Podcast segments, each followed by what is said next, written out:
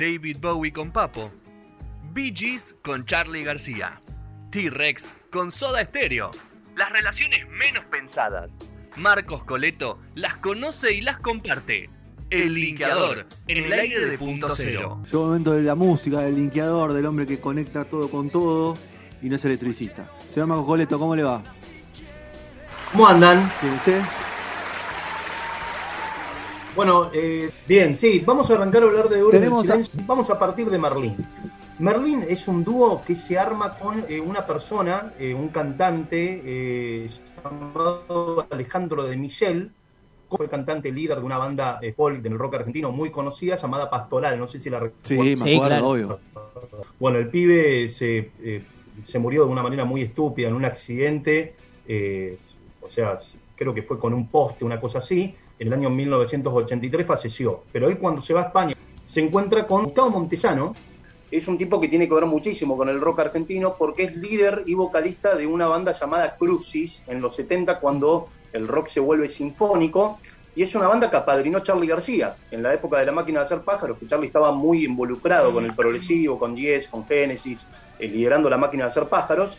Eh, bueno, estaba con todo el tema de los sintes García y apadrina una banda como Crucis, donde estaba Pino Marrone, un gran guitarrista de nuestro rock, eh, que le produce, los apadrina y los- le produce los dos discos. Gustavo Montesano ahí era el bajista y el vocalista de esa banda y bueno, en un momento se van a España, en España se separan, se van en el exilio, se exilian en plena dictadura militar Sí. y Gustavo Montesano se queda en España y ahí en España se encuentra con Alejandro de Michel, fines de los 70, principios de los 80, Europa estaba involucrándose un poquito con la New Wave, con el post-punk y arman un proyecto así medio raro, medio tipo de police, pero no les va bien, no, no pegan onda los dos, digamos.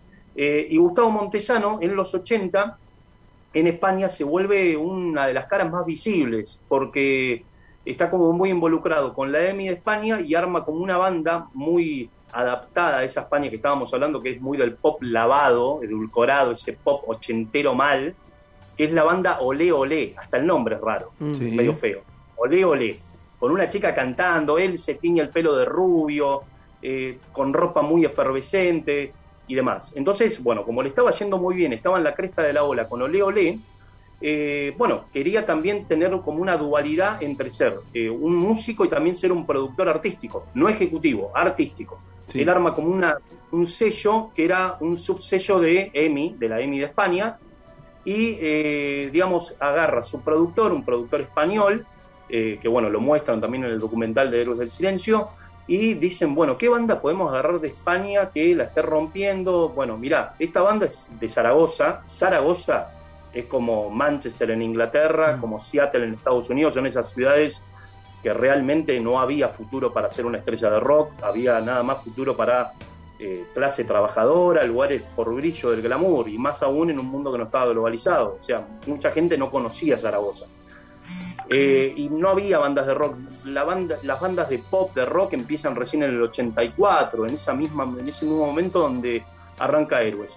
Y, digamos, los Héroes del Silencio se habían presentado en el 86 en un concurso de, a nivel nacional de España, donde hubieron como 400 bandas, y los tipos ganan ese concurso. Sí. Eh, entonces, bueno, se hacen como conocidos por eso un poquito en el ambiente y tenían ya un demo donde lo habían llevado, un demo en cassette que lo grabaron en una sala de ensayo totalmente precario y se lo mandan a este tipo, a Roberto, que era el productor de, eh, de Ole Ole, de- el aliado de, Sí. de Gustavo Montesano. Y Gustavo Montesano lo escucha y la verdad que no, lo- no le capta la atención, no le pasa nada, pero le dice, mirá, esta banda la está rompiendo en, en Zaragoza, tendríamos que ir a verla.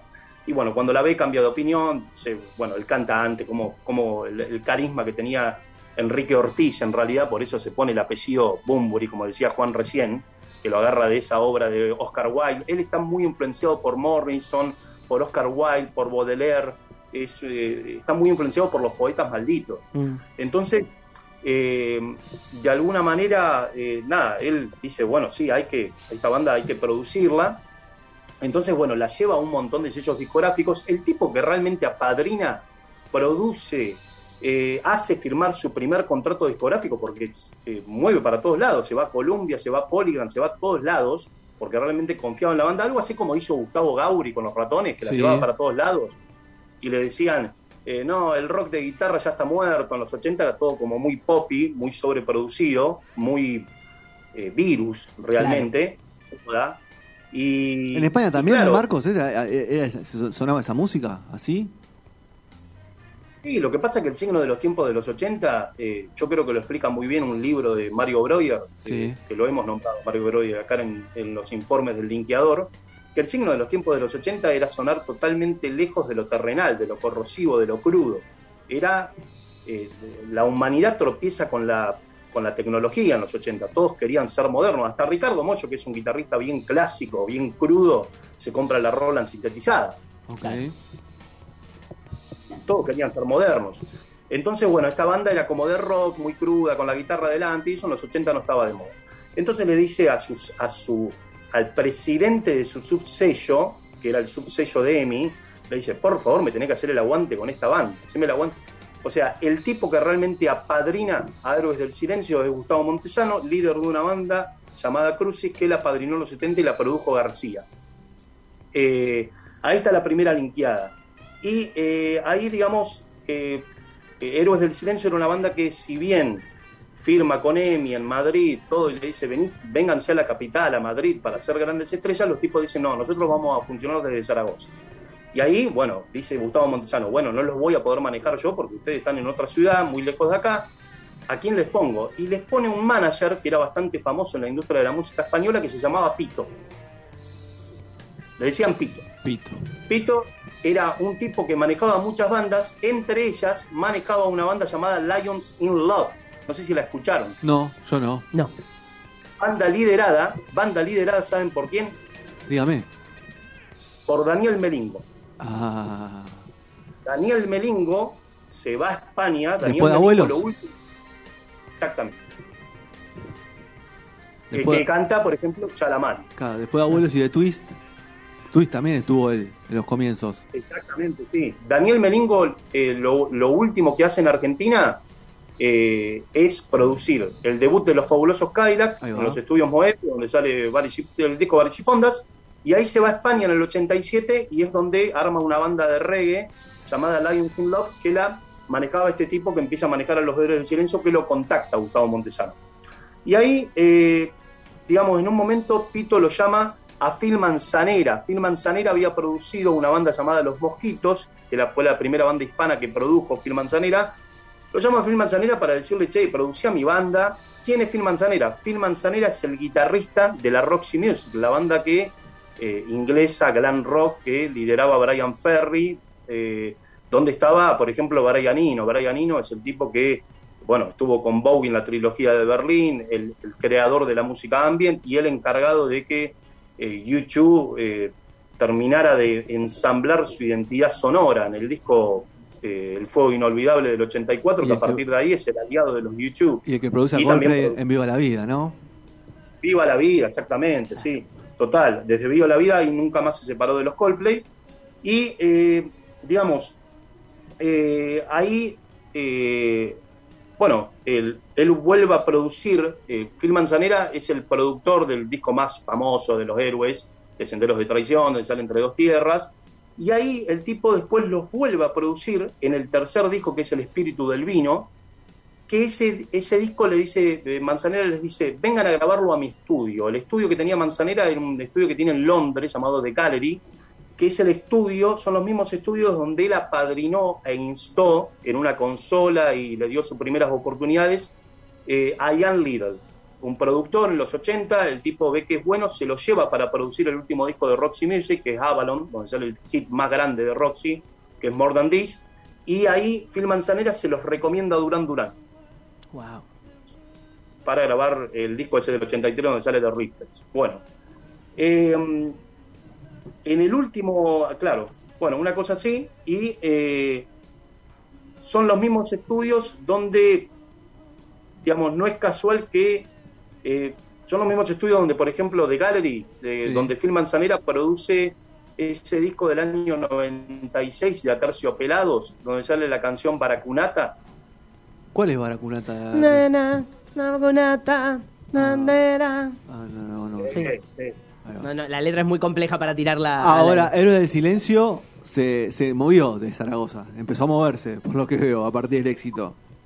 Empezó a moverse. Y acá nos apuramos para contar esto rápido, Sí. que no es casual que eh, los héroes, en el próximo disco, en el último, el cuarto, que se llamó Avalancha, eh, lo graben con Bob Ezrin, ya que Manzanera, Phil Manzanera, Sí. era, eh, era y es muy amigo de David Gilmour, de- del cantante de Pink Floyd, y había colaborado en el disco de Floyd, eh, ese disco de las camas del año 1987, donde está el tema Learning to Fly. Sí. Él lo produjo Bob Ezrin. Bob Ezrin, por ejemplo, que se encarga de la producción de Avalancha, es el tipo que produce, eh, a ver, The Wall de Pink Floyd. Eh, es el tipo que produce eh, Cat Gay Rock and Roll to You de Kiss, esa canción feliz de Rockstar del año 91. Es el tipo también muy encargado en, en encontrar la identidad de Kiss cuando los tipos dicen vendemos los discos, pero no vendemos, eh, o sea, no eh, vendemos por los shows, pero no vendemos discos. Mm.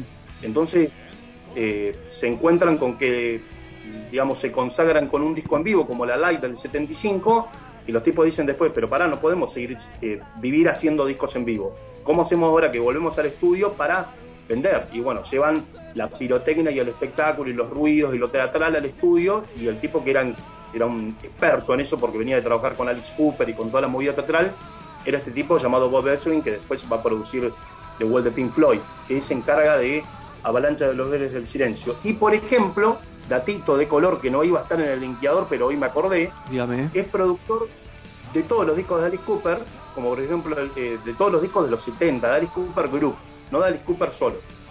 Eh, de Alice Cooper Group, que produce el disco Billion Dollar Baby del 73, que uno de los ingenieros era Robin Black.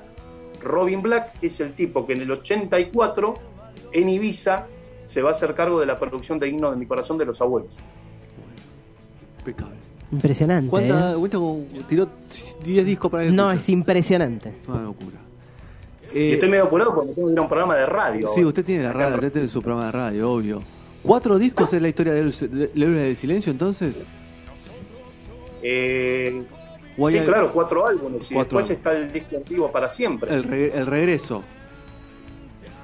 Sí, pero para, para siempre es un disco en vivo que sale ahí de esa última gira del 96. Ok, ah, y después hay uno del regreso, ¿no? De 2007, que, que, que vinieron acá al Pepsi Music. Claro. Pero ¿saben por qué Phil Manzanera no se pudo hacer cargo de la producción de ese disco? Más allá de que Héroes quería cambiar el sonido. ¿Por qué? Porque en ese año que Héroes grababa Avalancha, que es entre el 94 y el 95, el tipo usa sus estudios de Gallery y también estudios de acá de Buenos Aires y de otros lugares para producir Circo Beat de Fito Páez. Ah, ok, mira, por Fito lo dejó. Mirá. Bueno, uno de los discos más emblemáticos Sí, de la Fito, historia. sí. Sí, aparte venía después del amor, después del amor, Claro. me imagino que había mucha plata ahí para, Mucho. para invertir. Y Ma- Marcos, cuando eh, inaugura, cuando inaugura Circo Beat, lo que hoy Cuando- en día es Claro. Lo que es decir. eh, es una banda de corta vida, pero de muchísima explosión, lo que Héroes del Silencio. Sí. Sí, van a ver hecho en el documental que como eh, se da todo muy rápido en la vida de Héroes del Silencio, es Sí. todo muy intenso. Sí, sí, sí, es, es muy parecido. Va, yo ahora estamos trabajando en una producción, no lo voy a contar igual, con el señor Visila de los Rodríguez, y tiene una vida similar a los Rodríguez, un pocos años de vida, pero discos muy, muy fuertes.